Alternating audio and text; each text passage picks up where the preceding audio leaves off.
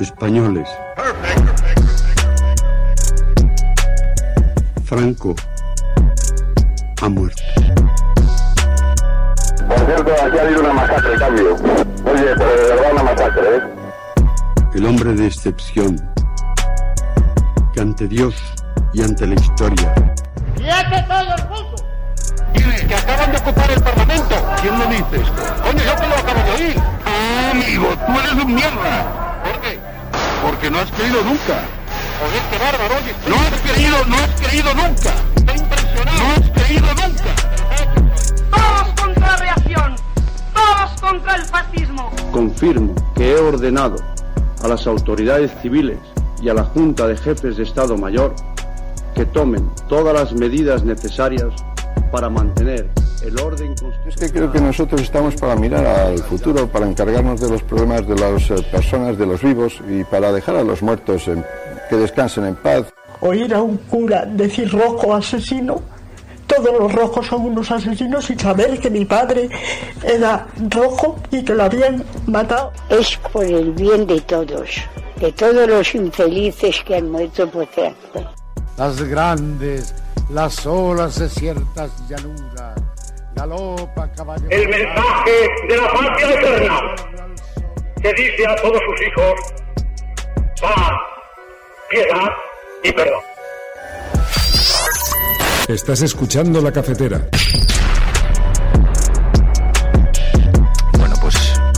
Os decíamos esta mañana, todo el mundo tiene la mirada puesta en el movimiento feminista, pero cuántas cosas, si miramos a nuestra historia, cuánto legado nos dejó la historia de la Segunda República en España. Cada jueves con Emilio Silva, el presidente de la Asociación para la Recuperación de la Memoria Histórica, hacemos ese repaso sobre la memoria. Emilio Silva, buenos días.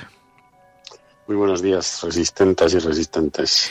Y en efecto, Emilio, publicabais un hilo en Twitter desde la cuenta de la asociación con algunos de esos datos eh, y vemos algunos como pues la ley del divorcio, el sufragio femenino, fueron conquistas que fueron muy valientes en aquella en aquel tiempo, conquistas que tuvieron lugar durante la Segunda República en España.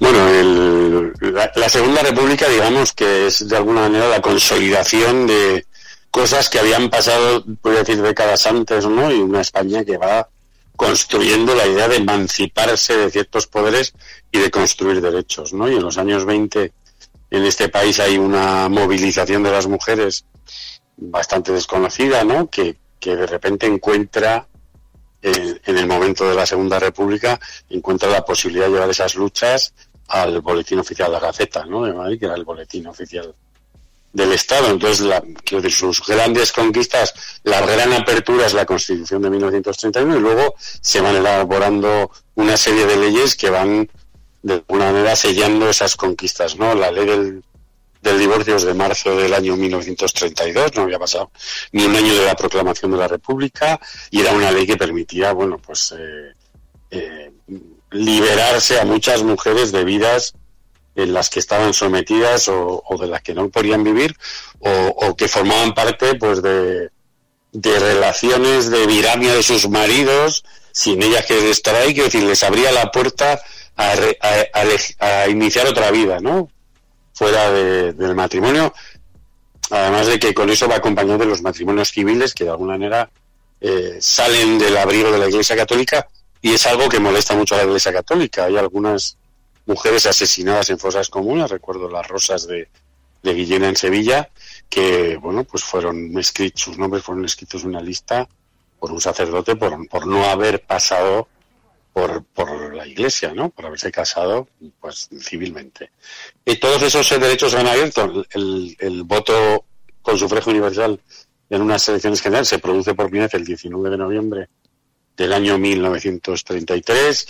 Eh, nada va a proclamarse la República cuando ya tiene un gobierno provisional en junio del año 31. Victoria Kent es nombrada eh, directora general de prisiones. Ella es la primera que hay una mujer en un alto cargo, digamos, eh, gestionando algo en España, ¿no? Ya había sido una abogada pionera. Y es maravilloso el discurso del día que toma posesión, ¿no? Porque ella se considera heredera o de alguna manera ella está empujando o, o ha sido empujada por mujeres que antes que ella, y, en ese acto se nombra Concepción Arenal, han ido construyendo eh, esa idea y ese trabajo para que las mujeres tengan derechos. Incluso en Cataluña se, se llegó a regular el aborto, quiero decir, cosas que eran absolutamente pioneras en Europa, ¿no? Había un proyecto de, de modernización y eso pasaba evidentemente por, por abrir profesiones que les habían estado negadas, abrir los centros de enseñanza, abrir el Parlamento, etcétera, etcétera, pues a, debates, ¿no? Que incluso el, famoso debate entre Clara Campoamor y Victoria Kent, bueno, es un debate entre mujeres, ¿no? Pienso en lo, en lo que estamos viviendo ahora, ¿no? Un debate entre mujeres que están construyendo derechos porque las dos estaban peleando por construir derechos y en ese momento hay un choque por distintos intereses, vamos a decir, en la visión de cuándo había que abrir ese voto y en qué condiciones ese voto a las mujeres, ¿no? Que las dos habían defendido eh, apoyando la Constitución de 1931. Entonces, eh, ahí se produce un momento de un crujido, ¿no?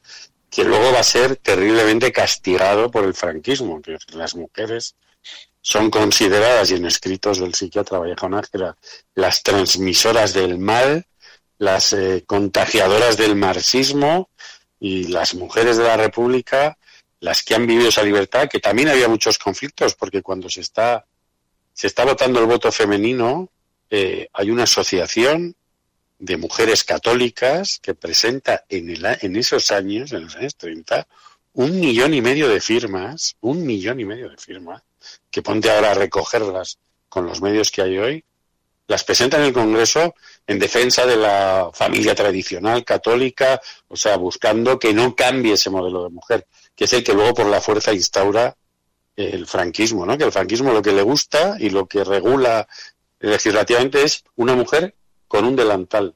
O sea, esa es la gran aspiración del régimen franquista, una mujer con un delantal, al servicio de su padre, de su hermano de su marido, pero con un delantal. ¿no? Ese es el modelo de mujer que incluso en el hilo de Twitter, irónicamente, nosotros pusimos un cartel porque en el año 1975 eh, Carmen Polo, la viuda de Franco, antes de que muera Franco, en febrero del 75, con la princesa Sofía, inaugura en, en, Madrid el Año Internacional de la Mujer, ¿no? que es como una demostración, quiere hacer una demostración al régimen de que las cosas han cambiado y el cartel que elige, ¿no? El cartel que elige, uno de los carteles que se eligen, es una mujer vestida de lagarterana, ¿no? Bueno, pues yo no tengo nada contra quien se vista de lagarterana, pero evidentemente esa representación, que no es una mujer ni estudiando, ni trabajando, ni escribiendo novelas, ni viajando por otras ciudades sola, sea, sigue estando ahí atada esa cosa, ¿no? De la mujer y la tradición que es lo que, ese régimen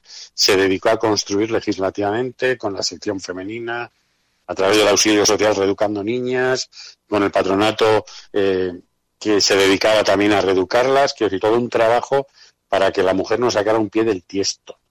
Y bueno, pues esos derechos han costado mucho, costaron mucho en los 30, porque veníamos de un país sometido absolutamente a esos criterios católicos, ¿no? De que la mujer es, es una costilla del hombre y costó mucho de alguna manera devolverle al hombre esa costilla que se la quede y que las mujeres construyan su derecho, que es lo que han hecho ahora. Pero mm, la transición también ha sido muy dura de eso. Yo he hablado varias veces del documental después de, de Cecilia y José Juan Bartolomé aquí, ¿no?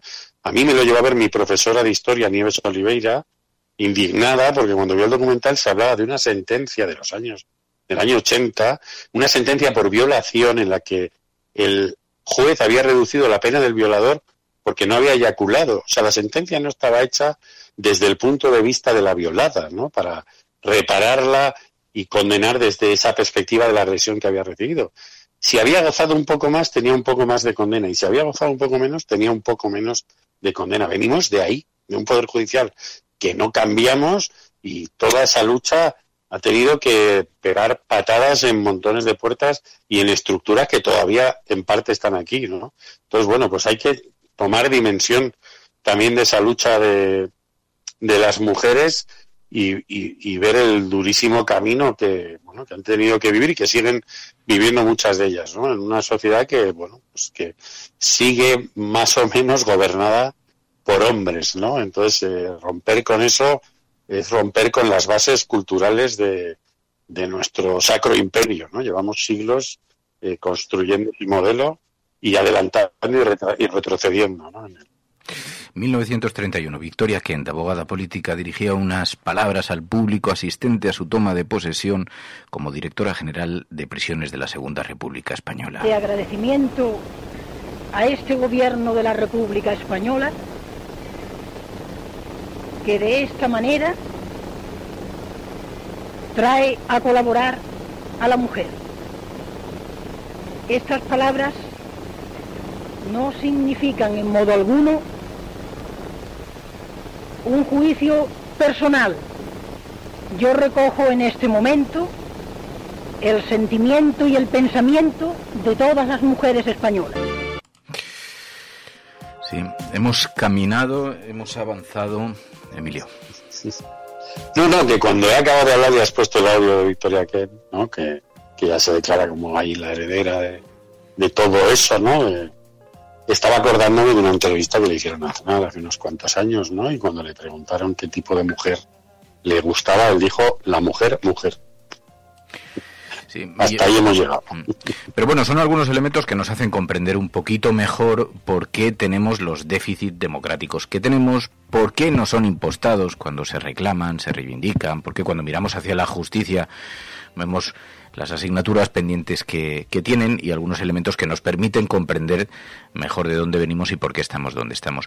Oye, esta semana me decías, en todo caso, hay algunos asuntos también que, que querías, sobre los que querías que pivotásemos y decías, quiero que escuchemos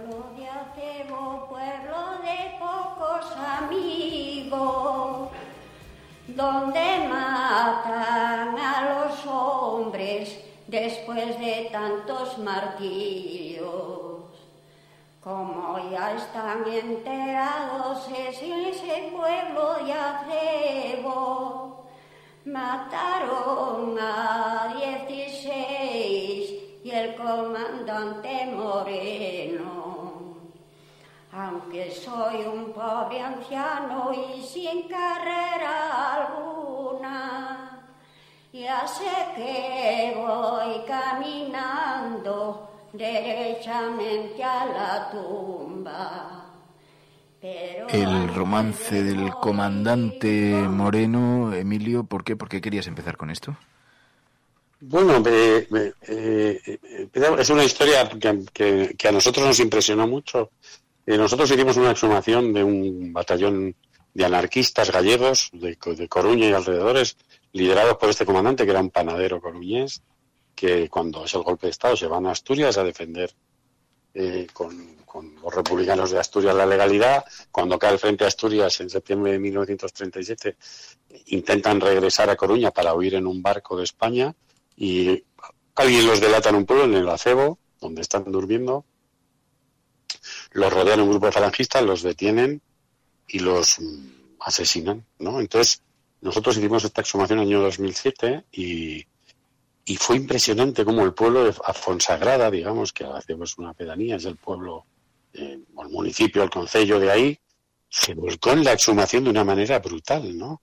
Cuando nosotros dejamos de buscar, porque ya estábamos días, habíamos encontrado a una parte de ese grupo, pero no encontramos más, los del pueblo se hubieran yendo meses, día a día, a buscar hasta que nos avisaron que los habíamos encontrado y al final de la exhumación hicimos un acto y vino todo el pueblo. Fue una cosa, nunca nos ha pasado. Y eran gente que no era de Afonsagrada, que la gente de Afonsagrada no sabía, no tenía ni idea de quiénes eran, no tenían un vínculo, pues algunos los tenían ideológico con ellos, pero no, no tenían eh, relación con la, con la población de Afonsagrada. Y la única explicación que conseguimos para entender por qué se había quedado ese vínculo es este romance popular que, en ese momento está Severina Murias, que murió hace tres o cuatro años, eh, está relatando y que es, precioso porque es una forma popular de transmitir esa historia, ¿no? Y el vínculo del pueblo con la historia de estos hombres tenía que ver con ese romance. Además, en el romance si alguien lo quiere poner, Romance del Comandante Moreno, está en YouTube. Hay dos versiones, ¿no? Que también explican muy bien el miedo de este país y alguna gente que no lo tuvo y se, decir las, y se atrevió a decir las cosas por su nombre. Eh, en una se dice, eh, ¿dónde está la cazadora del comandante Moreno? Seguramente se gasta muy cerquita de San Pedro, que es una aldea cercana. Está señalando el lugar eh, del que era uno de los falangistas que los asesinó. Y en la versión que no es condenada, digamos, me, me, he parado cuando he dicho no es condenada, pues me, ha llamado la atención esa expresión, esas palabras juntas, ¿no? En la versión que no es condenada, eh, se dice dónde está la cazadora del comandante Moreno, seguramente la gasta el Caeiro, que ya es un apodo de alguien, está enseñando a alguien, de San Pedro, ¿no? Entonces a veces la memoria, eh, un, un hecho cultural como este, ¿no? Como es un romance, puede ser mm, brutal la repercusión que puede tener socialmente, ¿no? Y nosotros que llevamos 22 años picando por todas partes, abriendo archivos, sin parar de hacer cosas, de ayudar a gente. A veces pensamos que igual un día llega alguien con un libro, con una película, y le pega a este país un, sopapo en la cara y termina de abrir los ojos con respecto a este tema. Entonces, es el romance del comandante y lo que ocurrió en el pueblo de la Fonsagrada es un gran ejemplo para ver los vínculos sociales que puede crear algo así. Alguien lo escribió anónimamente, cuando estábamos ahí exhumando lo publicó un periódico local y de repente estábamos en un bar y el dueño del bar estaba con un cuaderno viendo el que él tenía apuntado en el cuaderno, comparándolo con el del periódico y había una relación con, con la transmisión de este romance que era brutal, ¿no? Con lo que es la transmisión de un romance popular y lo que es la transmisión de la memoria de lo que fue esa república, ¿no? Entonces, eh, bueno, pues me parecía Mm, una historia que explica muy bien cómo se transmiten las identidades, ¿no? Y cuando hablamos ahora de las mujeres eh, de la Segunda República, de sus luchas y de sus conquistas, esas identidades estaban ayer en las manifestaciones, ¿no? No desaparecen, se pueden reprimir, pero como dijo el maestro de la lengua de las mariposas, ¿no? Cuando habla del viaje de lana de salvaje, ¿no? Que vuelve al lugar donde nació para las nupcias y que si le cortan las alas se echará a un río y nadará con, con las patas y si le cortan las patas seguirá nadando con el pico porque ese viaje es su razón de ser. El viaje de la humanidad es el viaje a la dignidad y ese es nuestro principal sentido para vivir, ¿no? Entonces, todas estas luchas, todos esos comandantes morenos, todas las victorias que en las claras Campo Amor, han estado en ese río navegando hacia nosotros de alguna manera, ¿no? Y empujándonos a conquistar derechos tenemos un problema en este país, ¿no? Y es que tenemos una derecha que cuando se aprueban derechos eh, finge que son deberes, ¿no? Y que, en, y que en eso basa sus broncas, no en discutir sobre los derechos, sino en crear el espejismo casi de que son obligaciones. Y ese es un problema que arrastramos políticamente y que, bueno, pues quizá tiene que ver un poco con lo que no se hizo en la transición para obligar a cambiar culturalmente a esa derecha, pero esa forma parte del trabajo cultural y político que hay que hacer en este país, ¿no? Construir culturas tolerantes que tengan distintas ideologías. Emilio Silva, gracias de corazón. Muchas gracias y muchos abrazos. Es ese pueblo de acebo, pueblo de pocos amigos, donde matan a los hombres después de tantos martirios.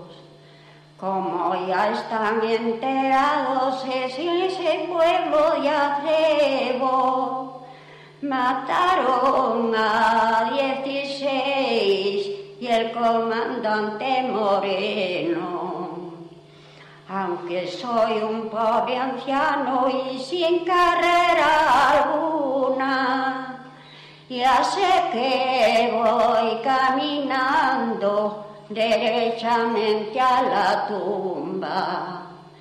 Pero antes de morir y con grande sentimiento, yo les quiero explicar este trágico suceso.